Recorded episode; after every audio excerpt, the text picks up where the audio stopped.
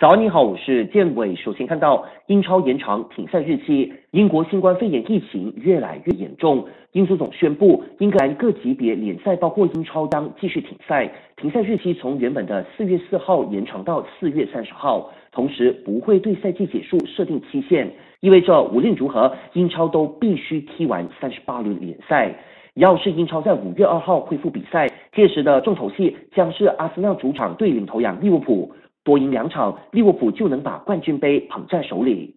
没球可踢，球员的薪资也大受影响。消息说，为了减轻损失，各大俱乐部准备要求球员们降薪百分之二十到百分之三十。就拿祖云杜斯头牌 C 罗为例，他的年薪是三千一百万欧元。要是意甲联盟的降薪提案获得通过，C 罗可能需要降薪九百万欧元。